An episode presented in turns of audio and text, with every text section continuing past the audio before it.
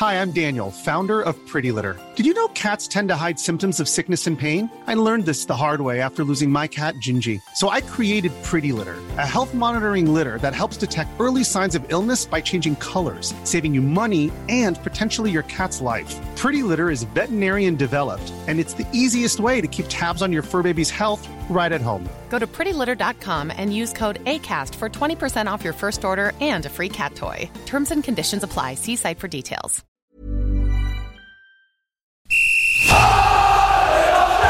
Sans contrôle, le podcast 100% FC Nantes. Loco Pedros, Pedros Loco, c'est fabuleux Au lieu d'en faire 10 passes, on en faisait 3, 4, mais pas n'importe lesquels. Le succès, c'est pas l'objectif, c'est la conséquence. Autour de la table, Pierre Arnaud Bar, Presse Océan, Pierre-Alexandre Aubry, 20 minutes, Jean-Marcel Boudard, Ouest France. Un podcast présenté par Simon Rongoat, It West. Salut les amis, salut Pierre-Alexandre Aubry. Salut Simon, salut à tous. Je t'ai vu dimanche à la Beaujoire saluer cette fois la prestation de Quentin Merlin après le match contre Lorient.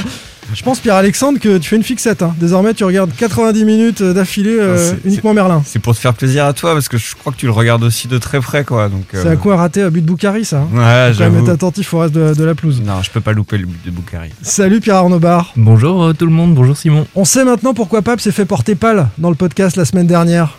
Il négociait en coulisses la prolongation de contrat de Nicolas Palois. Et non, on a fêté la prolongation de Nicolas Pedret. Ah. C'était pas beau à voir. Grosse commission avec Valdemar alors. Vous avez vu ma belle montre Très belle montre, c'est vrai. Salut Jean-Marcel Boudard. Salut. Toi, quand le mercure descend en dessous de 3 degrés, tu jettes l'éponge. Pourquoi? pas, pas de beaux joueurs euh, dimanche? Non. Voilà, trop froid. Non, je faisais travailler les collègues, j'avais envie qu'ils profitent sûr, euh, de, de- de bien l'événement, chacun son Oui, tour. J'étais en week-end, avec ton petit plaid devant la télé à regarder le match. en replay, En comme replay. Pab. Ça dit, il faisait, un, il faisait un froid de gueux quand même. Ah, on, c'était peut, atroce. on peut le dire. Ouais, ouais. T'as Ouais. bien fait euh, Jean-Marcel. On te comprend. Salut à toi, enfin le fan des Canaries qui nous écoute. Pour aller plus haut, aller plus haut. Non. Bien sûr. Pab, il connaît quel Je ne connais pas quel, non, non, je connais aussi euh, Lara Non, je, ne Fabian. connais pas euh, quel- je ne connais quel, c'est Marc Lavoine. non je ne veux qu'elle, avec Christina Marocco. sur une idée de Titi Nantais sur Twitter qui candidate donc officiellement pour être euh, DJ de, de Sans Contrôle. Le FC Nantes peut-il aller plus haut? C'est une des questions de la semaine au programme de ce 19e épisode saison 3 de Sans Contrôle. Mais on va commencer avec euh, le serial buteur du moment. André Girotto est-il le taulier, le patron du FC Nantes cette saison, plus décisif que Palois qui vient de prolonger deux ans par exemple Ce sera aussi euh, l'occasion de jeter un coup d'œil sur le mercato. Notre deuxième thème euh, du jour, le FC Nantes est 9e avec 32 points. 13 points de mieux que Metz, hein, le barragiste, et 3 points seulement derrière Strasbourg, le quatrième. Quelle doit être désormais l'ambition des Canaries? On vous a posé la question sur euh, Twitter. On débriefera ce sondage et on prendra l'avis de chacun. Et puis, enfin, on décrypte euh, l'interview polémique de l'ancien président du FCN, Jean-René Toumelin, qui se demande, et on se demande aussi par ailleurs, euh, c'est un autre article de la semaine, qui va payer les 10 millions d'euros pour la rénovation de la Beaujoire Allez, on dédie cet épisode au serial buteur belge Renaud Aymon, qui a déjà scoré avec le Standard de Liège. Et puis, euh, pour ceux qui ont suivi ça, la Cannes, l'un des meilleurs gardiens passés par la Jonelière, l'ancien gamin des Dervalières, Cheikh Aladur, avec les Comores.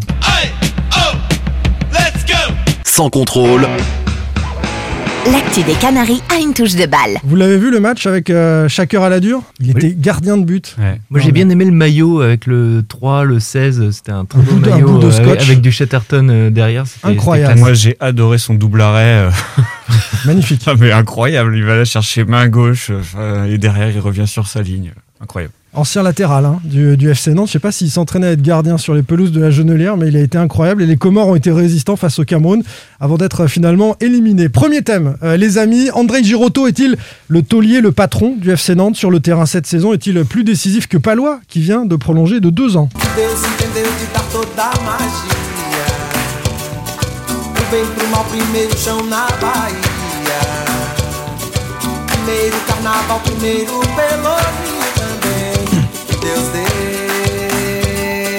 C'est Gilles Ah, liberté. Gilberto Gilles. Ancien ministre euh, de la culture, je crois, Bravo. euh, au Brésil. On ferme les yeux, on est au Brésil, on ouvre les yeux, on est à Nantes, il fait moins 2. Voilà, c'est un petit peu violent. Un peu de douceur brésilienne dans son contrôle, euh, les copains, à l'image d'André Girotto, qui est arrivé à, à l'été 2017 sur les bords de l'Erdre. Il est euh, clairement dans sa meilleure saison nantaise. Il est systématiquement titularisé par Comboiré, au milieu ou en défense, on y reviendra. Girotto, d'abord, en quelques chiffres, par Célim Ogba. 137, comme son nombre de matchs disputés avec le Football Club de Nantes depuis 2017. 5, son nombre de buts inscrits en 22 matchs, 4 de la tête et une reprise de volée contre Clermont cette saison. C'est aussi son plus haut total sur une saison depuis son arrivée en Ligue 1. 5, c'est le défenseur central qui a inscrit le plus de buts dans les 5 grands championnats européens cette saison. Il est actuellement à égalité avec le défenseur du Genoa, Domenico Criscito. 3,5 millions, c'est le prix que représente sa valeur marchande sur le site Transfermarkt au 16 décembre 2021. 2024 correspond à la fin de son bail avec le Football Club de Nantes. Et 10, comme le nombre de buts inscrits par André Girotto depuis son arrivée chez les Canaries. Et on peut ajouter un chiffre à, à ceux que Célim vient de nous livrer. Il est le troisième joueur de Ligue 1 à avoir réussi le plus de tacles, solide défenseur, buteur. Est-ce que c'est vraiment le taulier de, de l'équipe du FC Nantes cette saison Jean-Marcel? Non. Pourquoi? Parce que quand ça va bien, euh, il va bien. Quand ça va moins bien, il est moins bien. L'année dernière, notamment, il a vécu euh, beaucoup de difficultés. Il a eu beaucoup de mal de- euh, à traverser cette saison catastrophe. On a dit qu'il était très stressé sur la fin de saison quand Nantes sur était la au fin plus de mal. saison exactement. Ouais. Euh, donc pour moi c'est pas le taulier, c'est pas quelqu'un qui va euh, porter un groupe euh, dans la difficulté, euh, ce qui n'enlève rien à ses performances qui sont euh, excellentes parce que c'est un, un fidèle, c'est un soldat, c'est quelqu'un euh, qui s'épanouit lorsque c'est sérieux, comme là ça l'est, lorsqu'il y a un cadre, des règles.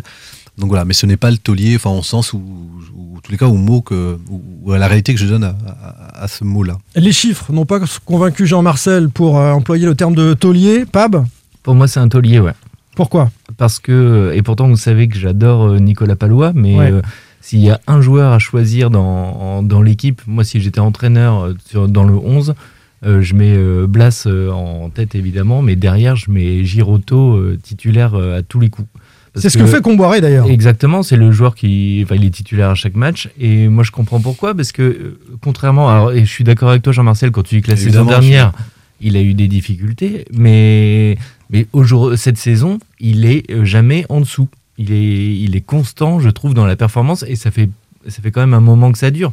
Même sous Gourcuff, il était déjà euh, hyper constant, hyper régulier. Euh, Pour moi, c'est le joueur de base de l'équipe. Pierre-Alexandre Taulier ou pas? Ah oui, oui, Tollier aussi, oui, oui. oui. Bah, il déçoit pas, en fait. C'est un joueur qui déçoit pas, qui se qui soit positionné en défense. Alors, pour le coup, il est certainement plus à l'aise ou au milieu. Il déçoit jamais. euh, il est le taulier, euh, pour moi, défensif à coup sûr. Et en plus, il prend ses responsabilités offensivement. Il se met à tirer des coups francs, il les marque. euh, il n'hésite pas à monter dans la surface quand il y a des coups de pied arrêtés. Donc, pour moi, c'est un exemple à suivre, en tout cas, en termes de détermination et de courage. Donc, ça en fait un taulier. Et puis tu prends cette saison, je trouve qu'il a été quand même toujours très constant. Quand on prend le match, euh, notamment à l'aller, par exemple, à Lorient, euh, c'est lui qui sauve les meubles euh, pendant longtemps derrière. Et, et que si derrière, il se retrouve avec des plus jeunes, il arrive, notamment j'étais à Nice euh, il y a 15 jours, euh, c'était Silla qui était en difficulté et Giroto, il a tenu la baraque pendant, pendant tout le match. Ah ok, Nantes perd, mais franchement, ça aurait pu être largement pire. On voit bien que la, la- la fracture, elle se situe euh, sur son comportement dans la difficulté et, et dans ce rôle de taulier, de, de vestiaire notamment. Il y a aussi le caractère, le capa- la capacité à mobiliser les troupes, à être un homme qui va emmener les autres. Moi, je mets un bémol là-dessus. C'est vrai qu'on nous a expliqué l'année dernière que dans le vestiaire nantais, Giroto, non seulement il n'emmenait pas les autres, mais il doutait un petit peu de lui-même Oui, quand c'était plus était difficile. patron? Qui était patron Est-ce- la qu'il est monté d'un cran cette année? Est-ce que si ça se passe pas bien, il va, euh, de par ses performances sportives, prendre un petit peu le leadership? Ça, c'est une question Non, euh, à les laquelle gars, on peut je- pas répondre Les pour gars, moi je vous pose la question. La saison dernière, ok, je suis d'a- je suis d'accord qu'il était un peu en dessous, mais qui était, qui a répondu présent la saison dernière? Vraiment quelques joueurs. Blas- Blas, sur la fin de saison, Oui, est décisif. dé- défensivement, j'entends. Défensivement, c'était qui le taulier? Est-ce qu'on peut dire que Nicolas Palois c'était le taulier? Ils étaient au fond du saut, Ils étaient tous au fond. Ils étaient tous. saut. Non, mais c'est vrai. Il y a Lafont. Lafont, moi j'ai trouvé qu'il avait il y a eu des répondu performances de Lafont. Voilà, oui, notamment il prend le brassard à cette période-là, quand, ça commence à tanguer. Donc lui a assumé ses responsabilités. Voilà, après, ça n'enlève rien aux qualités euh, d'André Girotto et à ses performances. Est-ce qu'il est indispensable à l'équipe du FC Nantes? Euh, Oui. Euh, Est-ce que c'est un taulier pour moi Pour, pour un, un- un tas de raisons. euh, Pour ces raisons-là, Euh, voilà, ça peut être un, Est-ce qu'il est un en train modèle. de un modèle de rigueur. Jean-Marcel Peut-être que. Bah, c'est quelqu'un, je pense, qui a besoin, oui, qui s'épanouit dans le temps, en tous les cas. C'est la première fois dans sa carrière qu'il reste aussi longtemps dans, dans- dans un club. Mm. Euh, il aime Nantes, c'est un, garçon simple. Je pense qu'il colle aussi à, à l'esprit de la région et, et- et du FC Nantes qui s'épanouit ici. Donc on avait des gros doutes lorsqu'on l'a vu arriver à l'été 2017, euh, d'autant que c'était euh, franchement pas simple. Puis il y avait une autre concurrence au milieu à l'époque. Il y avait Valentin Rongier, Abdoulaye Touré, enfin il y avait des gens issus euh, de la formation. On voit bien que c'est un joueur discret, remplace- un, un homme discret aussi. il a remplacé Gilet, euh, voilà, donc qui était aussi Guillaume Gillet. Guillaume Gillet, qui était aussi lui pour le coup un, un taulier au, au- au FC Nantes. Euh, voilà, donc euh, je trouve qu'il a, il a, avec le temps et, et avec la confiance, parce que c'est quelqu'un, je pense, qui a besoin de confiance pour s'épanouir. Il l'avait d'ailleurs fortement apprécié quand Christian Gourcuff euh, l'avait installé en défense centrale. Il lui, avait fait confiance. Il l'a reconverti. Gourcuff a fait ça avec beaucoup de joueurs et voilà. ça, et ça c'est quelque marché. chose, enfin, Julien Soyer l'avait eu en entretien, André Girotto, c'est- il l'avait expliqué, ça a été un élément marquant pour lui aussi, la confiance qu'on lui a accordée et surtout en lui affirmant euh, qui- que c'était son poste, que c'est là, là où il allait être le plus performant alors qu'il avait des difficultés à se trouver au milieu. Donc Ah. c'est pas, c'est lorsqu'on le met dans une situation ou lorsqu'on le met en confiance, c'est quelqu'un qui, qui peut euh, s'exprimer euh, très haut. Après, euh, Un mot sur son caractère. Moi, je veux juste qu'on dise un mot de son caractère parce Alors. que Palois est explosif. À côté, il va beaucoup discuter avec les arbitres. On le voit beaucoup dans le stade. Il fait se lever un stade. On l'a dit suffisamment. Euh, lui, euh, clairement, j'ai mis une petite musique brésilienne de Gilberto Gil bien douce parce que ça, ça représente bien ce qu'est André Girotto quand il vient au micro, quand il s'exprime avec les autres. Il y, a, il y a une sorte de timidité, de recul. Enfin, voilà, il n'est pas charismatique. Il est discret, comme- mais il est serviable, il répond toujours présent. Enfin voilà, il est poli. Enfin, il est, il c'est quelqu'un de normal. Avec ses coéquipiers aussi. C'est ce Oui, que je veux dire. Oui. Parfois, le leadership exige d'être un peu plus Mais charismatique. je pense que c'est un modèle de rigueur et, et- et sans doute d'exemple. euh, ça fait partie aussi de ses, ses- au regard de son tempérament justement. C'est des gens qui ont besoin de, la- de prouver sur la, qui ont besoin de la durée pour prouver en Sur fait, le terrain. pour être connus à leur juste, juste valeur. Après, c'est pas quelqu'un qui va entraîner un groupe. C'est pas quelqu'un qui va changer quelque chose lorsque ça tangue. C'est pour ça que pour moi, c'est là- pas taulier. Mais c'est c'est vrai qu'après, c'était pas simple pour lui parce qu'il a, il a remplacé, euh, n'empêche, Diego Carlos, qui était le Brésilien pour le coup. euh, euh, ça, on en rigole tout le temps avec Nicolas Palois euh, sur ses shorts relevés, euh, son crâne chauve et sa barbe, mais Girotto, il, est, il a la tête du gendre idéal. Ouais. Voilà, il, remplacé, il a remplacé Diego Carlos, qui était pareil, le Brésilien au sourire ultra bright. Et il a été installé en défense centrale par, par Christian Gourcuff parce que Ouagé faisait pas l'affaire. Et en fait, c'est vrai que physiquement, t'as pas l'impression que c'est un, un gars qui est hyper expansif. euh, voilà, il aime aller à la Après, pêche, euh, il aime pas le carnaval de Rio. euh, c'est. Bah, Est-ce que ça l'empêche justement de Bah d'emmener un groupe avec lui sur Non, le terrain? Il l'emmène justement. Sur le terrain. C'est là que je suis pas d'accord. Dans le comportement sur le Moi, terrain. C'est ça. Mais oui, c'est ça un taulier. C'est un gars, il a pas besoin de s'exprimer dans le vestiaire. On s'en fout. Il emmène tout le monde avec lui sur le terrain. C'est ça qui compte. Sa détermination, moi, elle me. Enfin, moi, je, je, je reviens justement sur le match aller à Lorient. Mais il a des gestes quand il sauve une balle dans la surface en taclant un peu en dernière, dernière minute comme ça. J'ai le sentiment qu'il est capable d'emmener toute l'équipe avec lui, avec un petit coup de, de, de rage en se relevant de son tacle. Euh, en marquant sur coup franc également, il y a, il y a de la rage dans ses buts, il y a, il y a de la conviction, il y a, il y a de l'envie. Il n'y a jamais de hasard dans les buts et, et souvent il faut ce petit supplément euh, d'âme Bah et, ouais. et de conviction euh, pour aller marquer. c'est un taulier. Sa belle je pense saison que se ça lui, aussi je pense que ça. lui arrive parce que Dans le le domaine contexte, aérien aussi. Je pense que ça lui arrive parce que le contexte est favorable. On l'a vu dans d'autres contextes, notamment lorsqu'il évoluait au milieu de terrain, lorsqu'il prenait ses cartons rouges, euh, quand les événements étaient un peu contraires contre lui. C'est quelqu'un qui, peut- qui peut douter. Et encore une fois, c'est pas une critique. Il est, il, il- il est fait comme ça. Par contre, c'est quelqu'un qui peut donner sa pleine mesure dans un contexte stable. Alors justement, Jean-Marcel, euh, excellente transition euh, sur Toujours. cette concurrence entre euh, le poste au milieu de terrain et en défense pour André Girotto. À quel poste est-il meilleur selon vous? Sachant que on en parle là depuis tout à l'heure comme un défenseur, mais, mais sa saison, c'est 12 matchs titulaires au milieu, avec 4 victoires à l'issue de ces 12 matchs, et seulement 10 matchs en défense centrale, puisque la paire Castelletto-Palois a été euh, souvent aligné en défense centrale dans une défense à 4. Il a finalement pour l'instant plus joué au milieu euh, que euh, en défense. Euh, sur ces 10 matchs en défense, en revanche, c'est 50% de victoires. 5 victoires euh, sur 10. Euh, sur les 5 premiers matchs, en fait, il, est au milieu, et puis euh, Comboiré est en train de l'utiliser à nouveau euh, derrière. Vous le préférez dans quel poste? Tout le J'ai monde toujours préféré dans l'axe avec euh, Nicolas Palois, je l'ai toujours dit. Derrière, derrière, clairement. derrière. Et, euh, Moi aussi, je pas me je le préfère derrière, même si je mettrais un petit bémol à, à ça. Je trouve que euh, y a, cette année, on n'a pas son registre, en tous les cas, euh, au milieu de terrain. Et qu'il fait du bien au milieu. Avec Plus Chiri- que les années avec passées. Chirivella, c'était plutôt. C'est vrai que c'était l'association. Plus que était les années passées. intéressante. Ah oui, Chirivella Girotto, c'est vrai que ça a Parce donné qu'on a plus de quelqu'un qui- garantie qui- que qui- Cyprien. Après, Moutoussamy est en train de prendre un peu de volume, donc euh, à, for- une à vraie force de jouer. C'est une vraie sentinelle au milieu de terrain. C'est comme dit Jean-Marcel, c'est un poste qu'on a où on n'a pas vraiment d'équivalent. Mais moi, je le Oui, préfère mais c'est vraiment quelqu'un qui a du déchet dans son jeu, dans le jeu Oui, dans le jeu de passe, il est c'est- moins bon. Voilà, c'est aussi parce qu'il a Chirivella à côté où je dis que pour le coup, c'est vraiment une paire Et, complémentaire. et d'ailleurs, vitesse aussi. Chirivella, c'est un peu le même genre de caractère, euh, ce qu'on dre- dressait comme portrait de, de Ah, je suis Giroto. pas Je, d'accord. je pense Ah ouais, qu'à l'âge- de Giroto, Chirivella sera un patron dans, dans son Je suis équipe. pas d'accord. On voit, on voit un caractère qui se révèle euh, un Ouais. peu. D'ailleurs, on avait fait un podcast là-dessus. On avait enfin, marqué son influence au-delà de, Ouais. du jeu à Chirivella sur le comportement de son équipe, sur la volonté de se, re- se replacer. Alors que Lui c'est était là quelqu'un la saison dernière, d'ailleurs. Je vois Oui, Giroto plus discret. Moi aussi, je suis euh, sur le, le- le même, la même ligne que Jean-Marcel là-dessus. Est-ce qu'il faut imaginer désormais, puisqu'on le préfère en défense, une défense à 3, comme semble s'y habituer Antoine Comboiré, avec le retour de Castelletto euh, avec le, Cameroun dans quelques semaines hein, euh, On leur souhaite d'aller loin, mais est-ce que euh, voilà, Nantes, ce sera désormais Palois, Giroto, Castelletto, quand tout le monde est là, et une défense à 3 avec ces trois-là, et, et au milieu, ça se jouera entre Cyprien Moutoussamy euh, aux côtés de Chirivella. Ça vous paraît le plus cohérent, le plus en logique Tout cas, en tout Ouais. cas, il a montré Giroto qu'il était euh, cohérent dans une défense à 3. Euh, Il est, il est aussi à l'aise dans une défense à 4 qu'à 3. Ça règle le problème de, du turnover entre, entre les trois qui faire jouer euh, entre Castelletto, Giroto, Palois. Moi, je trouve ça intéressant. J'aimerais bien le voir, en tout cas. Après, lui, il a dit que c'est aussi là-dessus qu'il se sentait le plus à l'aise, j'ai l'impression, euh, sur ce système à, trois axiaux. Avec, euh, ça, permettait aux latéraux, il, a essayé d'expliquer, de monter euh, plus haut, mais du coup d'avoir encore une couverture assez efficace quand même en défense quand les, latéraux étaient hauts. Et lui, il a envie de jouer haut en plus. Ça lui plaît d'aller vers l'avant et, ce système de défense à 3, il a l'air d'y être très à l'aise. Ouais, ouais, ouais. Et puis toute l'équipe s'y retrouve, j'ai l'impression. Moi aussi, ça me plaît euh, de, de prime abord, mais attention, solution de remplacement. S'il en manque pense un, que c'est s'il en manque deux, conjoncturel. bon. Enfin, moi, je pense que c'est conjoncturel. Ce système à 3, il a été euh, fait justement parce qu'il n'y avait pas le. Il y avait l'absence euh, de, de Jean-Charles Castelletto. Donc, étant obligé de, de reculer André Girotto, enfin, il avait le choix. Soit il laissait André Girotto au milieu, mais dans ces cas-là, il créait un axe central un peu hybride Avec et, un jeune. bricolé. Voilà, Mmh. ce qu'il n'a pas envie. Il a plutôt. Enfin, il a voulu- préféré bricoler avec Apia que mettre un jeune d'ailleurs. Oui, mais il a pré- préféré sécuriser son axe, euh, quitte à en prenant. Et, et- et aussi pour. euh, bah, pour pallier un, un milieu et notamment la récupération, qu'elle allait être moins fort avec Girotto euh, au milieu. Donc je pense qu'avec le retour de Jean-Charles euh, Castelletto, pour le coup, il aura deux armes. Il aura à la fois un axe central solide et à, à- à la fois euh, plus de d'efficacité à la récupération. Donc moi, je le vois plutôt revenir au milieu de terrain une fois que Jean-Charles Castelletto sera. Après, Pas de défense à 3 pas pour toi. Il l'a fait sur les quatre derniers matchs. hein. Il l'a fait à Lens, Monaco, Nice et Lorient.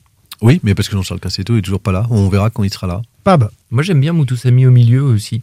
Ce qui permet euh, de. c'est mieux. C'est prend un peu de volume. Giroto euh, derrière, ouais. Parce que vous oubliez, vous oubliez dans ce système-là, vous le mettez où, euh, Moses Simon? Là, c'est c'est un, c'est un vrai débat. Non, mais non, bah, peut- t'as- vous avez vu, enfin, c'est c'est un podcast, c'est c'est dommage que vous le voyez pas, mais le petit sourire satisfait de Jean-Marcel qui Non, nous mais- donne la leçon. Non, mais Non, mais là, c'est simplement le que moi, j'ai- pas les schémas sous les yeux, mais je pense Mais que c'est possible. hein, de, Mais non, mais c'est parce qu'il répond forcément. Il a perdu deux, deux éléments qui, enfin, très forts de son effectif euh, qui, qui, qui sont à la canne. Donc c'est c'est pour ça que je pense que c'est une réponse conjoncturelle et que Euh, le ils jour. il a toujours dit qu'il s'adaptait. Hein. Non, mais euh, contre Lorient, ils étaient à 5. Oui, D'accord oui. Boukari jouait. Bah oui, Tu voilà, mets c'est ce que Moses à la place dire. de Tu mets Boukari. Moses à la place de Boukari, Voilà. Boukari joue à gauche. Bah, euh, Boukari Ah, jouait, euh, pff, oui, à droite, non, il jouait, droite il jouait à droite, mais après, Ouais. euh, Blas, les trois peuvent interchanger. Oui. Euh, bah, c'est pas impossible. hein.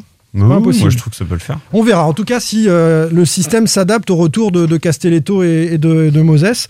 Mais les trois derrière, ça, ça- ça semble assez puissant euh, défensivement. Euh, Palois, on en dit un petit mot. C'est vrai qu'on en avait déjà parlé, mais ça a été officialisé depuis le dernier podcast. Giroto, on le disait, jusqu'en 2024. Palois jusqu'en 2024. L'arrière-garde semble sécurisé. C'est peut-être Castelletto qui sera le plus attaqué au, au mercato euh, l'été prochain. C'est ce qu'on se dit, Jean-Marcel? Oui, il était déjà au dernier mercato, enfin, comme on a pu le dire ici. Enfin, c'était juste des offres qui sont arrivées, en tous les cas, des, des gens qui ont étudié son profil, puisque c'est un profil qui, qui plaît, à, à- notamment en Angleterre. Euh, voilà, donc il sera- Sinon, les deux autres en 2024, c'est quand même. euh, voilà, on a, on a le temps de voir venir derrière. on à a au moins deux joueurs pour l'année prochaine, c'est Ouais, déjà bien. Ah, Ouais, il y en a, il y en a Après- quelques après, autres encore euh, sous on- contrat, mais On, en parlait avant en off, mais Giroto peut prendre aussi de la valeur marchande s'il continue sa saison euh, sur, sur ce rythme-là, et pourquoi pas euh, attirer euh, quelques, quelques offres. Hein. C'est pas non plus ça impossible. peut donner envie à certains. C'est vrai. Ses, performances, en tout cas, sont impressionnantes cette saison. Quelques infos en vrac pour euh, terminer, puisqu'on évoque le, le mercato et la prolongation de Palois. Claudio Ranieri, les amis, a été viré de Watford. Oh, le pauvre. Le club euh, ami de Moji Bayat, trois mois Maxime. seulement après son arrivée. La surprise, c'est quand même qu'on continue de lui proposer un poste. pour moi, c'est. Après, il y avait peut-être des tuyaux à réparer, des petits trucs de plomberie à faire à Watford, et c'est c'est peut-être pour ça. Euh, Louza, qui est parti à Watford avec Ranieri, c'est son septième coach hein, en deux ans. Ça commence à faire beaucoup. Euh, Moses Simon va être de retour, le Nigeria étant éliminé par la Tunisie 1-0 en huitième de finale. Euh, J'ai pas vu tous les matchs du Nigeria. Euh, je sais pas si euh, c'est votre cas, mais a priori, il a fait une bonne canne malgré tout. Euh, à titre personnel, euh, il, a, il a impressionné les observateurs de, de cette canne. Vous avez eu des échos euh, des performances de Moses? Bah, il Oui, y a highlights partout en plus de Moses. Il a une super action où il met dans le vent euh, toute la défense sur, euh, sur un match. Il a été impressionnant. ouais.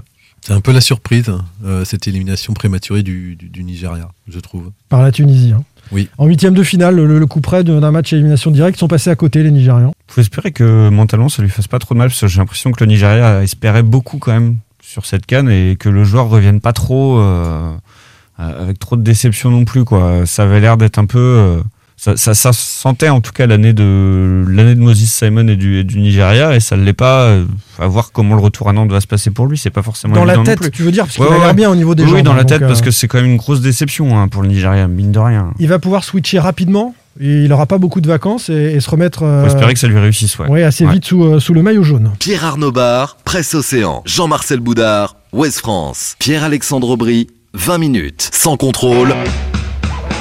L'actu des Canaries a une touche de balle. Le FC Nantes est 9 avec 32 points. Quelle doit être désormais l'ambition des Canaries?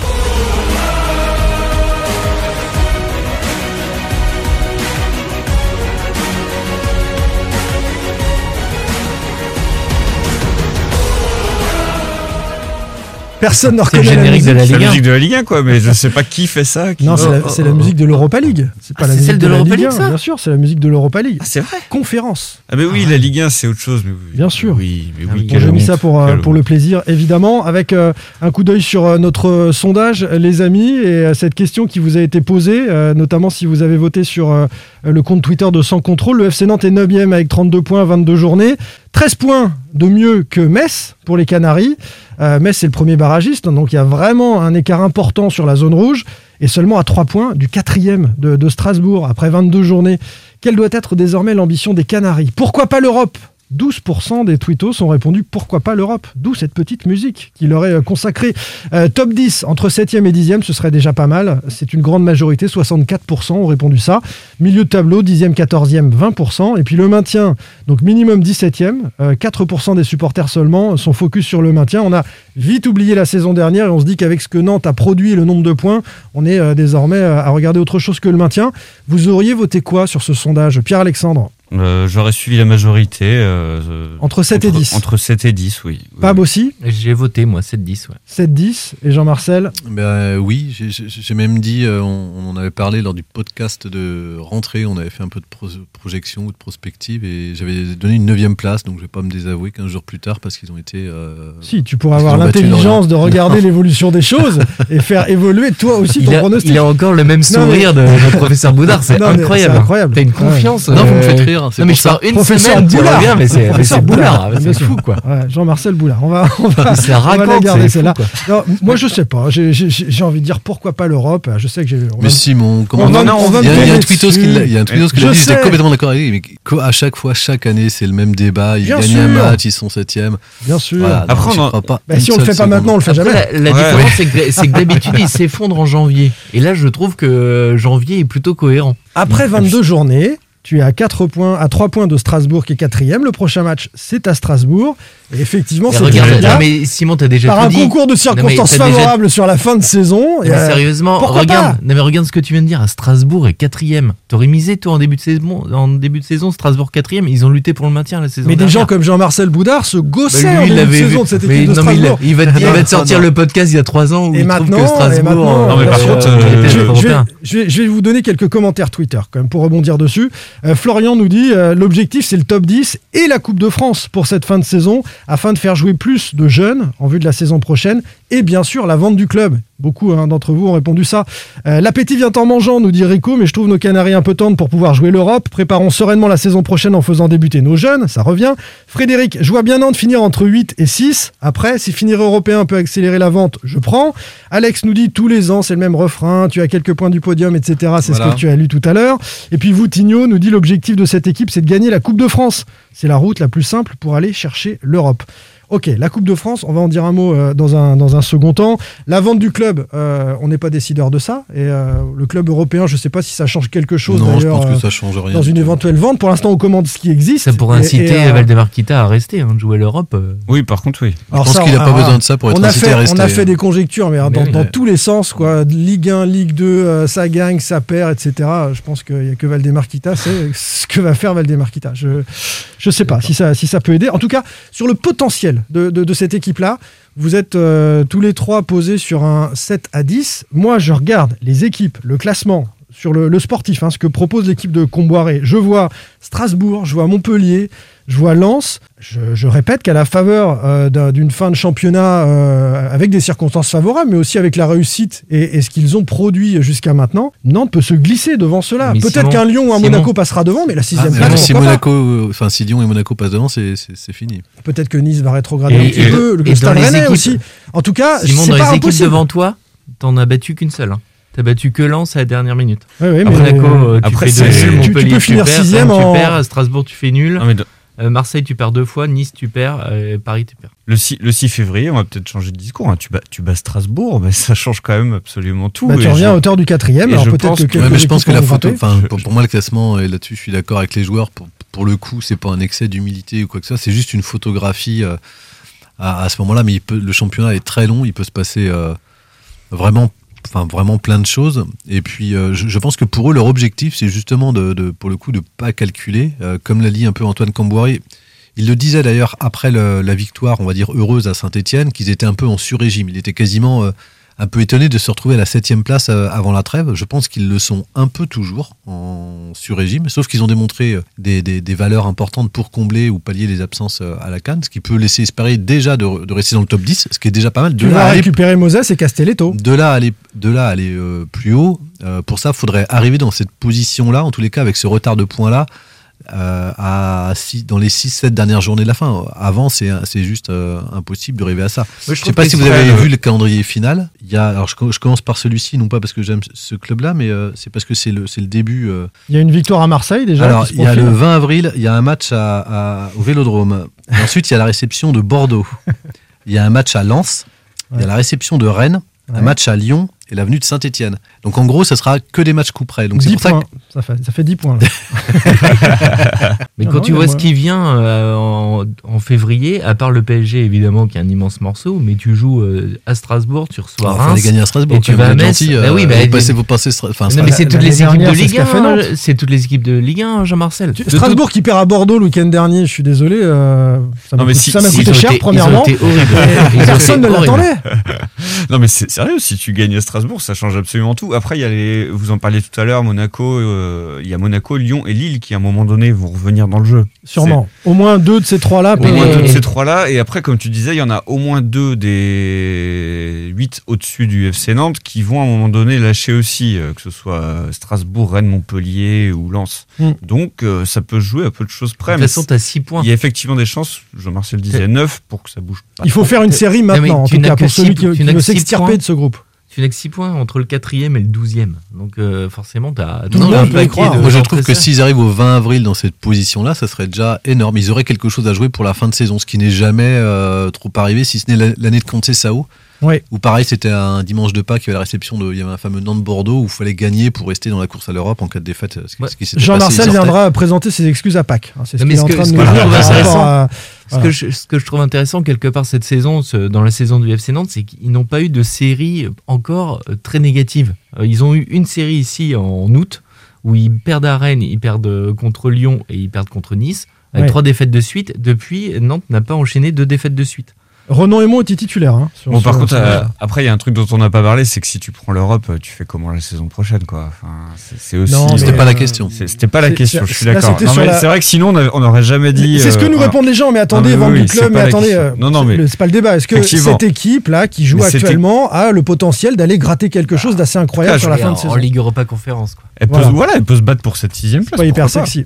Bon, je, je, je vous cache pas que je vous ai un petit peu provoqué. Hein. Je suis pas certain que équipe provocateur, c'était- provocateur. C'était un petit peu l'idée hein, de. Non, mais déjà, c'est une équipe qui a, ou- ou ne serait-ce que rester dans le top 10, puisqu'elle elle, en est sortie. Ce serait déjà une belle performance. Elle en est sortie quelques fois, oui, vu, vu là d'où d'où elle vient. Et puis, on regarde la situation contractuelle des joueurs. On pourrait s'attendre à ce qu'il y ait une démobilisation quelque part. Ça, on le verra. Peut-être sur la toute fin. Oui, mais je pense qu'ils ont tous un esprit revanchard, et notamment aussi pour leur avenir. Donc, ce qui peut, enfin, Ils pour ont leur avenir personnel, montrer. ils ont tous, voilà, ils ont tous besoin de se montrer. Les Moses, les Blas, les Colomani, euh, pour oui. des raisons différentes. Oui, pour des raisons différentes. Ont, Après, ont tu tout intérêt pas- à faire une belle fin de saison. Et je pense qu'en plus, c'est pas des joueurs à tricher ou à voilà avoir. Non, non, non. Puis on pourra être euh, reconnaître en tous les cas Antoine Camboire qu'il a su maintenir euh, son groupe. Enfin, ton- ça a été un peu leur euh, leur élément structurant cet été au moment de la préparation estivale. Ils voulaient des gens euh, solides et solidaires. Ils voulaient des gens euh, qui se battent les uns pour les autres. Et, qui- qui- et effectivement, on a une équipe où, le- où les joueurs font les efforts euh, ensemble. Il tient son tout. vestiaire, hein, An- Antoine Comboiré. D'ailleurs, quand on s'amuse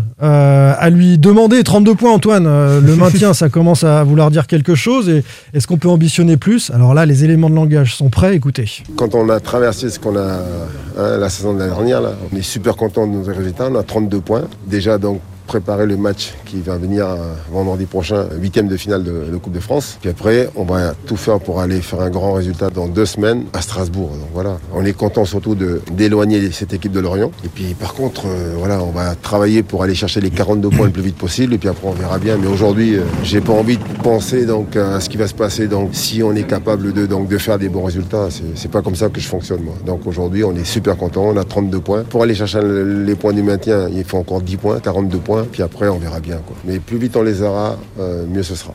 Étape par étape, nous dit Antoine Comboiré, il veut pas euh, faire. Et oui, de- je suis d'accord, il en a pas, il en a pas parlé, il a, il a pas voulu, euh, il a pas voulu revenir là-dessus. Mais la deuxième mi-temps de Lorient, au-delà du score, euh, elle est quand même un peu inquiétante. Il y a, eu- il y a- il y a quand même des signes d'inquiétude sur le, le- les, les Eh oui, retours au score il a refusé de parler des relâchements de son équipe à chaque fois a qu'elle a des marqué. terribles. Jusqu'ici, Nantes pouvait être dominée. On l'avait vu contre euh, Marseille, contre Lens, mais elle concédait très très peu d'occasions, même en étant euh, ou Monaco, mais même en étant sous l'emprise de l'adversaire, elle, con- elle concédait peu d'occasions. Euh, il y a eu neuf tirs euh, lensois quand même en deuxième période. Enfin, ce, qui- ce qui est pas l'habitude, ce qu'on n'a pas l'habitude de voir avec ce. Euh, Lorientais, pardon. Ouais. Alors, il a même ajouté. Et c'est Lorient. Il a même ajouté Antoine Comboré en, en conférence de presse. Il, quand on lui a parlé de classement, il a dit Je me fous du classement. Et, vraiment, il veut absolument pas en parler. Euh, moi, j'ai qu'une hâte c'est qu'on arrive à ces 41-42 points là et qu'on voit un petit peu. Euh, quel sera le discours tenu? Parce qu'à un moment donné, euh, va bien falloir se positionner. Quoi. Il, il maintient son groupe sous pression. Il sait fait. que le sport de haut niveau, il fait une sale série de 4 défaites. Mais il a Et raison, tu hein, te pour retrouves, l'instant, comme il disait. Pab, 13 ou 14e. euh, voilà. Nous, ce qu'on regarde juste, c'est que la photo, là, euh, elle peut, elle peut laisser Elle est augurer intéressante. des trucs intéressants. C'est tout. Ouais. On s'amuse un peu avec ça. Mais pas maintenant, c'est encore prématuré. Je pense qu'il a raison de le dire. Et qu'il a des raisons objectives de le dire. Euh, on finit avec la Coupe de France, puisque euh, et les Tweetos et Antoine Comboiré euh, nous disent arrêtez, focus, la Coupe de France. Là, il y a Brest et il y a potentiellement un quart de finale derrière, et, on est à deux matchs du, Stade de France. Est-ce que ça peut être une vraie belle aventure nantaise? Est-ce que cette équipe a, dans le jeu et l'état d'esprit du- d'une équipe de coupe, est-ce que le Paris Saint-Germain n'est pas un peu moins fort cette année? On n'a pas des, des sautes de, niveau au point de, de pouvoir laisser échapper et qu'un club comme Nantes, qui, euh, qui est top 10, eh ben, euh, il y a une chance à saisir. Bah, pour moi, tant, tant que Paris est en course, euh, moi personnellement, je peux pas envisager quelque chose en, en Coupe de France. Mais Bah, tant que tu les joues pas avant la finale. voilà, tant que tu les joues pas, mais oui, voilà. Mais après, ça dépend toujours de ton tirage au sort. T'as joué euh, qui avant Tu- Ah, pour Si Paris est encore en Ligue des Champions, si Paris a euh, l'esprit ailleurs, si... euh, Ouais, on l'a vu, on ça l'a vu en beaucoup de si. 2019. euh, il y avait aussi euh, l'année de, de la disparition d'Emiliano Sala et la Coupe de France avait servi aussi un peu de pansement et Mm. et il y avait eu, elle avait, enfin, l'épopée avait cristallisé quelque chose. Et tu Et prends au 3-0 final, au parc, euh, non au parc, oui, voilà, ça avait été euh, terrible la douche il faut un Donc, tirage favorable, il faut euh, évidemment soit Je tiré suis pas d'accord avec toi quand tu, tu, tu, tu, tu dis que le, le, le- le PSG est prenable. Moi, je trouve qu'ils le sont encore moins que peut-être l'an Ouais. passé. Ils ont Non, perdu je- qu'une fois cette année en, en Ligue 1. Et pour avoir vu le match de Reims où ils Non sont. mais tu les as vus jouer en Ligue 1. et- Ah bah enfin, oui, je les ai vus contre Reims. ouais. Alors les, les résultats, ouais, j'ai vu Bah mais, oui, ils, sont pas brillants, ils sont parfois même énervants, Voilà. mais euh, ils sont cliniques. Il faut avoir des, des circonstances favorables contre Paris, mais cette Ah, équipe n'écrase pas son championnat. Non, mais ça fait 5 mois qu'ils ont des, Bien sûr. des circonstances favorables, donc ça dit aussi quelque chose sur cette équipe, je trouve. Oui, oui, mais moi je laisse pas les clés au PSG, à ce Ils- PSG ils ont là. 11 de points fait, d- je ils pense ont que 11 c'est points possible. d'avance au classement aussi. hein. Ah, mais on est en train d'oublier qu'on joue. C'est Brest, hein. Bien sûr. Non mais l'idée c'est un parcours en coupe. À un moment il faudra, il faudra oui. affronter Paris si Nantes euh, parvient pas à te sortir les projeter, infos. tu peux pas te projeter là-dessus. Enfin, ça, ça peut être très beau, mais comme disait Jean-Marcel, enfin, moi j'avais vécu le. C'était une demi-finale, je crois, Oui. au parc euh, en 2019. C'est vrai que tu fais un super parcours, t'es là, t'es en demi-finale. Alors là, tu, tu peux créer l'exploit. hein. Là, si tu bats le, le PSG en demi, euh, ok. Mais enfin, l'épopée. Pour moi, elle commence, euh, bah, elle commence là en demi-finale si tu joues Paris. Mais si tu prends, Tu même peux si ne pas tu jouer Brest- Paris. Paris peut être sorti par un autre gros à l'extérieur, Bah, c'est- euh, dans un contexte. C'est arrivé une année où voilà avec Strasbourg quoi. Mais, Non, mais on- Ligue, Rennes l'a fait aussi en finale. Il y a pas mal de Ligue Ouais. 1 qui s'affrontent en plus là sur ce, huitième de finale, donc il va y avoir de l'écrémage. hein. Euh, Il y a un coup à jouer en tout cas pour, euh, je trouve, euh, vivre une belle fin de saison. Si tu joues justement le ventre mou, ça peut être hyper sympa d'avoir ce petit challenge là, coupe en plus quoi. Vous êtes en train de saper mon optimisme hein, sur l'Europe, sur la Coupe de France. Justement, je suis en train de te dire que ça peut être hyper sympa. Mais, mais euh, Bah, sur plus dur sera la chute, Simon. C'est pour ça on Bien essaye. non, euh, attends, on s'amuse un petit peu. hein. Euh, Est-ce que cette équipe a l'état d'esprit d'une équipe de coupe? Est-ce qu'elle est capable de, de faire des coups? Est-ce qu'on a les, les patrons, les tauliers qui sont. Bah, c'est une équipe qui lâche pas, je trouve. Donc euh, potentiellement, tu, tu peux, euh, tu peux tout jouer. Je trouve que dans, dans la tête, moi. C'est une équipe qui prend pas de fessée. Ouais, puis je trouve que, enfin, par exemple, euh, voilà, à Nice, il y a 15 jours, franchement, quand tu prends la première mi-temps ou la, la- la grosse première demi-heure, t'as l'impression que tu vas prendre une rouste. Et en fait, cette équipe, elle est souvent à la limite, euh, souvent dominée, et elle lâche pas, elle revient, tu sais pas comment. Moi, je trouve que. Grâce et, à, et même, arrêts de la fond, quand même. et souvent. même le match de Lorient, enfin la saison dernière, le match de Lorient, euh, tu, tu fais euh, nul, voire tu le perds. Ce Le match aller. Et t'as un truc où à chaque parle du fois. match aller. Non, même, même Le le match de, de ce week-end. Enfin, tu, tu te fais revenir à 2-1, tu te fais revenir à, à 3-2. Moi, j'étais devant le match, je me dis, ils vont, ils vont se faire égaliser bêtement. C'est aussi la nullité derrière, Lorient défensive de était Lorient, horrible. ouais. oui, oui, Lorient a été horrible. Mais la saison dernière, je pense que ce match-là, tu fais, euh, ça aurait tourné dans l'autre sens. Et le, le but casquette, c'est c'est toi qui l'aurais pris. Moi, je trouve que c'est une équipe qui lâche pas. Ouais, après on a on a rien vu pour l'instant en fait de cette équipe en Coupe de France cette saison, donc euh, c'est difficile en fait. à Et, dire, et tu t'en euh, sors au tir au but au, à t'en Sochaux sors au tir au but à hein. Sochaux, tu vas vitrer 2-0, euh, voilà quoi. Franchement, euh, hâte d'être. Ah, c'est euh, vrai que sur ces deux matchs-là, c'était pas une démonstration d'esprit. Coupe de France. Bah oui, donc hâte d'être à vendredi et de voir ce que ce que ça va pouvoir donner. t'as plus Aimon, t'as plus Aimon qui est le, le joueur de la coupe. Quoi. Ouais. Le collet Ton adore. joueur de coupe. Bien euh, sûr, Bah, il est plus là. Il marque pour le standard désormais euh, l'ami Renaud Aymon. Sans contrôle. L'actu des Canaries a une touche de balle. On termine, les amis, avec les deux articles qui ont retenu notre attention dans l'actu cette semaine. L'interview euh, polémique de l'ancien président du FC Nantes, Jean-René Toumelin. Il envoie du lourd sur le déclin des, des Canaries, euh, tel qu'il le décrit. Et puis euh, l'annonce d'une enveloppe de 10 millions d'euros à sortir pour rénover la Beaujoire.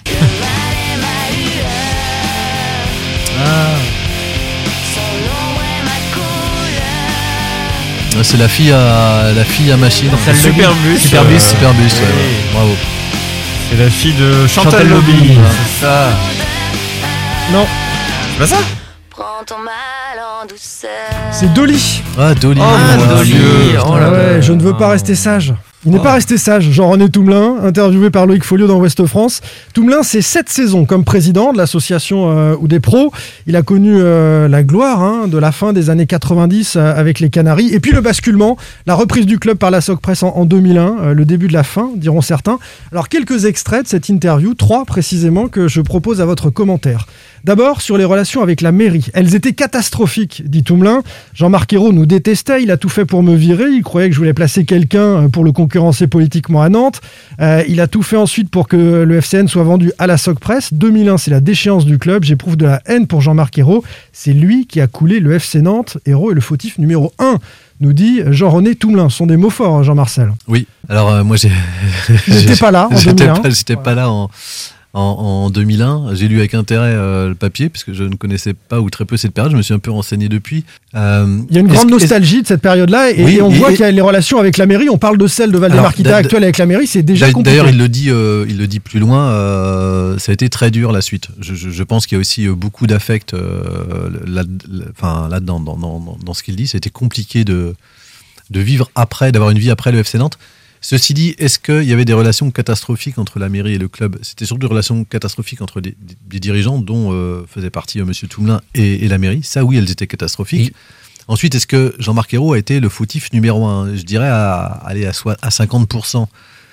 Puisqu'à l'époque, le FC Nantes est structurellement en déficit. Ça reste une association. Euh, On passait euh, d'un financement par l'argent public des, clubs de foot professionnels à un financement par l'argent privé. C'est cette transition-là qui a été difficile. Oui, et que le FC Nantes a alors pas raté. Il se trouve que Jean-Marc Ayrault, il il avait eu plus, il avait conduit à l'époque en 98 un repreneur, un certain euh, franco-polonais qui s'appelait Valdemar Kita.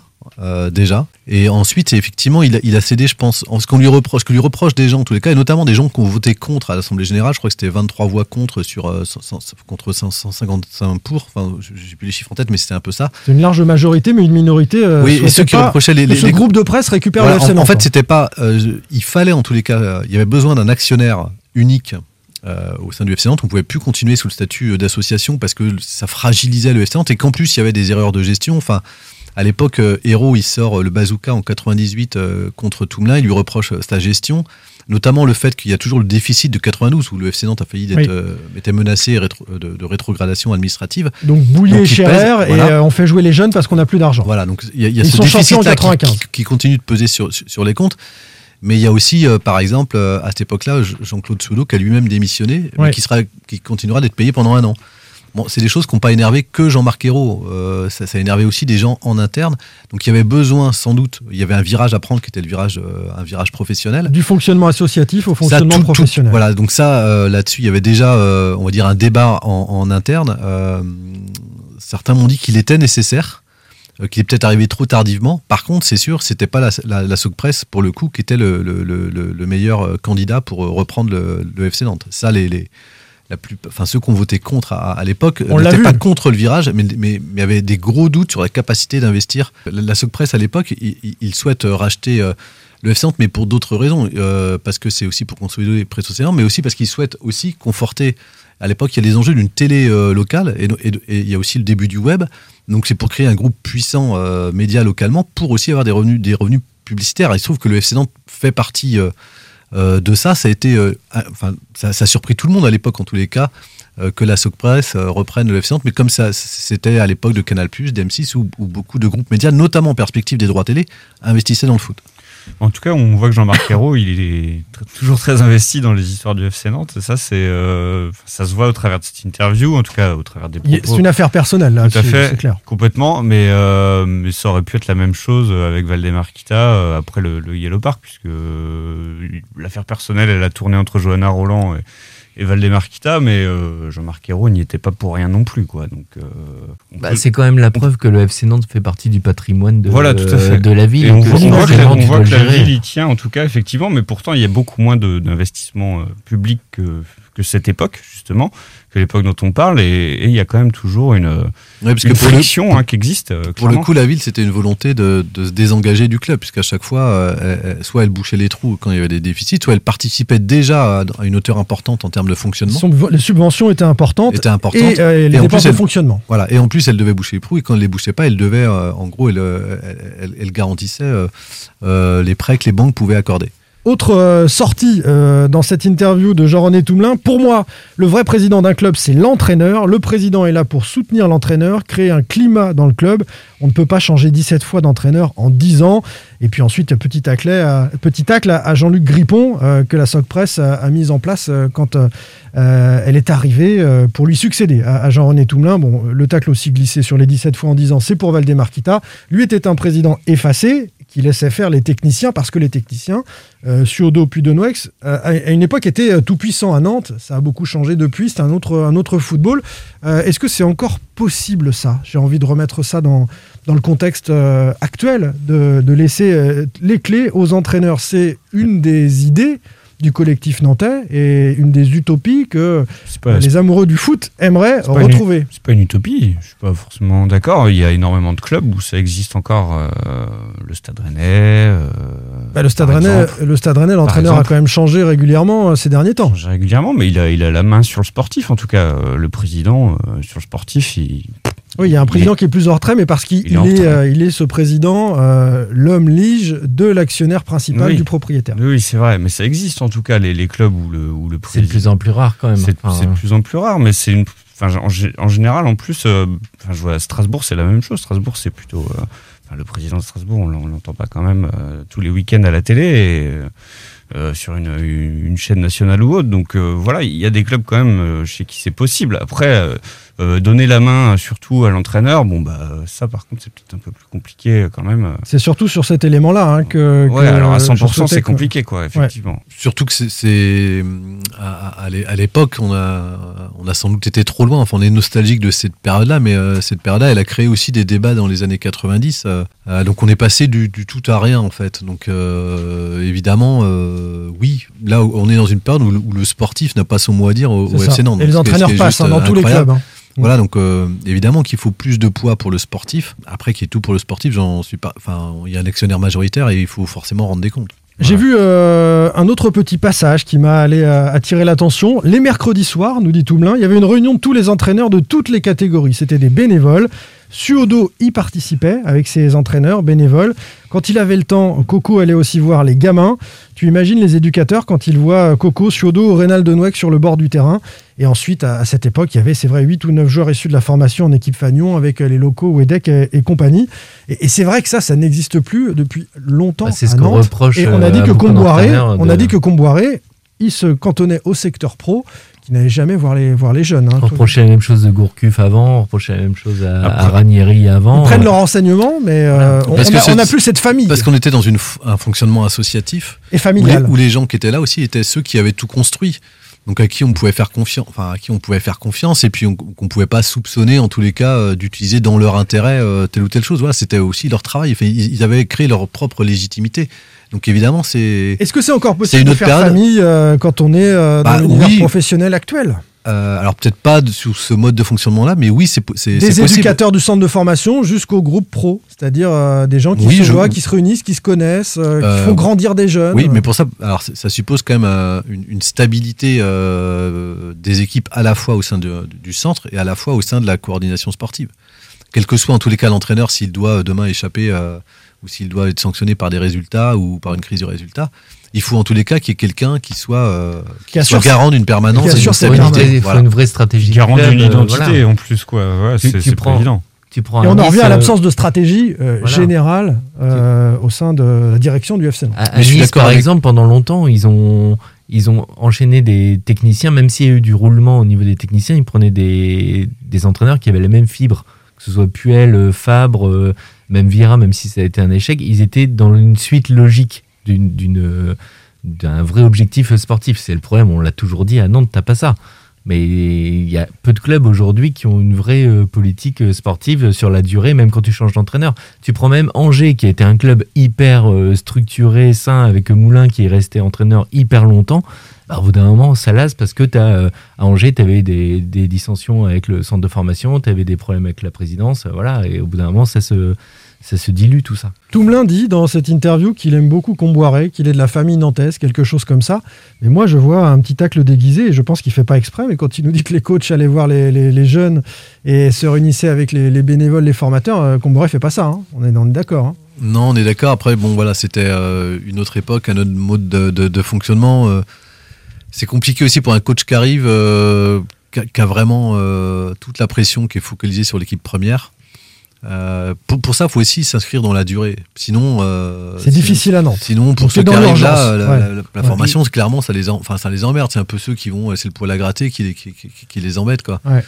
Donc, ce qui n'est pas le cas quand on s'inscrit dans la durée, où on est forcément, on est plus attentif aux revendications ou doléances ou, à- ou aux Et si demandes. Comboiré d'embarque. restait là 4 ou 5 ans, peut-être, à force de voir monter des, des jeunes et de les utiliser dans des situations particulières, hein, comme à Nice, mais il va peut-être euh, regarder davantage et, et aller voir la réserve, on ne sait pas. Après, après euh, c'est. Il a son adjoint qui, qui jette un Il œil le quand fait, ouais, il le fait pour lui. ouais. Puis après, il faut pas oublier que toute cette interview-là, elle est, moi je l'ai trouvée très intéressante, mais ça sent la, la nostalgie d'une époque euh, révolue. Forcément, Oui, il y a quand de tu parles il y a de l'aigreur, du clairement. départ de, de Nouex, euh, évidemment, on le sait tous que le départ de Nouex a été le point de départ, puisqu'on a le recul. Oui, mais je trouve que là, c'est juste Dire que tu as pour- 20 ans derrière, tu dis, bah voilà, tu as le recul de ça.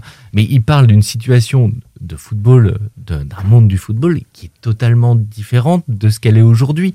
On peut regretter, euh, moi le premier, ce qui est devenu le foot, mais entre euh, euh, les agents, les joueurs, les jeunes, euh, les coachs, euh, la situation sportive, les, les actionnaires, tout a changé. Tu es dans un monde Oui, oui. hyper professionnel avec des jeunes euh, qui ont 16 ans, qui ont déjà des agents, un entourage, euh, des Moji Bayat, des... enfin, c'est comme ça. Enfin, C'est vrai, le- mais le on monde- n'a on parle de pas monde attendu complètement 2022 différent. pour savoir que le départ de Denouek c'était catastrophique pour le FC. Nantes. hein. Deux, trois Oui, ans oui. après, on le Mais disait je déjà. Enfin, non, voilà. puis comme dit Pierre Arnaud, t'as pas besoin d'attendre 2022 pour te rendre compte que c'est aujourd'hui, c'est plus possible. En fait, tu peux pas être nostalgique d'un truc qui est plus possible aujourd'hui. Si, tu peux être nostalgique, mais tu peux. En fait, par- Ah, parfois, je trouve, bah, et on le voit bien dans, dans les réactions de nos internautes, euh, et c'est ce que veulent les supporters, et c'est ce qu'ils espèrent aussi dans le collectif nantais, de retrouver cet ancrage euh, Mm. régional. Euh, regarde les, les résultats du sondage de tout à l'heure, c'est euh, les réponses, c'est alors qu'on assure le maintien, comme ça après on fait jouer des jeunes. Mm. Mais ça fait partie de l'ADN du FC Nantes de faire jouer des jeunes, comme euh, il dit euh, Toumelin dans l'interview qu'avant il y avait 8 ou 9 jeunes en équipe première. Et je trouve ça très beau. Mais aujourd'hui, c'est très difficile de, de faire ça. C'est en tout cas pas du tout. Enfin, c'est pas difficile parce qu'il y a des clubs qui sont capables de le faire, comme Lyon, euh, voilà. Mais c'est aussi aujourd'hui, à Nantes, c'est plus possible aujourd'hui dans l'état actuel. Bah, c'est c'est plus possible parce qu'il y, a- y cette présidence-là et cette organisation-là. Je- On ne peut pas savoir si c'est plus possible sans tomber dans un. Non, je te dis aujourd'hui Oui, à un- aujourd'hui à Nantes, c'est pas du tout la politique. Ah, Voilà. bah, aujourd'hui. Mais de là à dire que ce n'est pas possible, euh, moi je serais, je serais beaucoup plus mesuré au regard justement de l'identité de, de ce club-là et sur ce sur quoi il s'est construit. Après, effectivement, euh, je pense que le plus grand drame du FC Nantes, c'est d'avoir euh, euh, évincé Reynald de Noex euh, en, en 2001. euh, si mes souvenirs sont C'est bons. ça, 2001. Voilà, je trouve que c'est la, la, la- la plus grande erreur puisque c'était quelqu'un qui était euh, qui pouvait rendre des services énormes au, au- au sein du club. Quelques Voilà. mois après un titre de champion. Après, le club, Quelques il est mois après un aussi titre, en qui partie- lui ressemble, qui lui ressemble pas pour, pour le coup. Quoi. Ce qui est marrant, c'est que Toumelin, dans l'interview, je l'entends pas du tout parler de, enfin, ou très peu de 99, où le club a quand même fait- euh, s'est maintenu euh, sur un but de Vairua au Havre, qui aurait changé aussi toute l'histoire du FC Nantes. hein. parce que l'histoire, elle est belle, euh, parce que tu gagnes la Coupe du France 99-2000, tu es champion en 2001, mais en 99, tu es sur le point de descendre. Ouais, c'était très très chaud. Euh, on se souvient des, des salariés, de tout, tout le monde s'était déplacé Ah hein, ouais. à des chaseaux au Havre pour C'est l'histoire du foot. hein. Enfin, voilà, faut pas l'oublier, cette histoire-là. En fait, ça joue à un but. On termine, tiens, on parlait de Deschazos par un, un stade, celui de, de la Beaujoire, euh, au centre de tous les débats ces dernières années. Fallait-il le raser, le détruire, faire un Yellow Park, revenir à la Beaujoire, rénover la Beaujoire? La métropole, euh, annonce euh, Ouest France, devra sortir finalement 10 millions d'euros pour adapter la Beaujoire au rugby. Euh, il y avait 8 millions de, de travaux hein, déjà votés. Il faudra rajouter un petit billet de 2 pour euh, le rugby en 2023 et le tournoi olympique de football des Jeux euh, 2024. Une délibération va être votée par les élus. Ce sera vendredi 4 février en conseil métropolitain. Qu'est-ce qu'on fait? On remplace les deux écrans géants. On crée un cabinet médical, un local antidopage, un studio télé.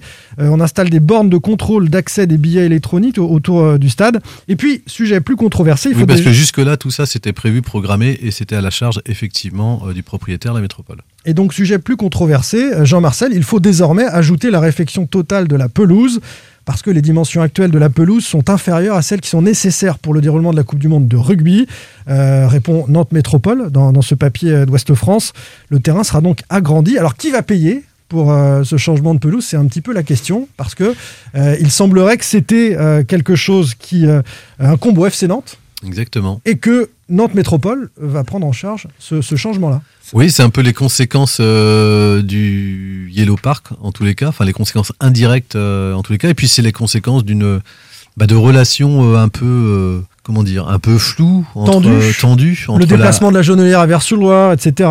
Oui, alors en, en- en fait, ce qu'il faut savoir, c'est qu'en juin 2021, la convention d'occupation de la Beaujoire arrivait à échéance. Euh, il fallait en re-signer une autre, mais pour ça, la loi impose aussi euh, de créer une sorte d'appel d'offres. Les, les temps étaient. euh, Deux mois, je crois, ouais. C'était très court. Oui, parce qu'il restait plus que deux jours. En Ouais. fait, euh, ils ont prolongé la, la- Donc, ils ont trouvé une solution un peu transitoire en prolongeant la, convention de deux ans, le temps de créer un appel d'offres, sachant qu'elle va s'accompagner du- d'une hausse euh, de- du loyer, enfin d'une réévaluation du loyer qui est passée de 160 000, je crois, à 450 000 euros. Et donc, forcément, dans le jeu, le FC Nantes aurait dû déjà changer sa pelouse, puisque ça lui incombait au cours de la précédente euh, convention. Il a joué la montre là.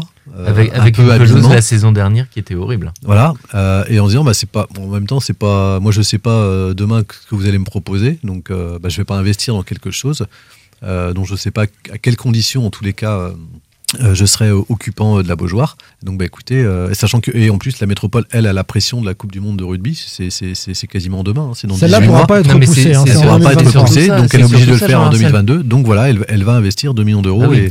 et Donc le poker ça. menteur euh, du FC Nantes et euh, finalement oblige la municipalité euh, Nantes Métropole à, à faire les travaux Bah, maintenant à non, sa en fait, c'est simple. T'as le FC Nantes qui devait changer sa pelouse et t'as la Coupe du Monde de rugby qui arrive en 2023. Enfin, de- on en parlait déjà la saison dernière.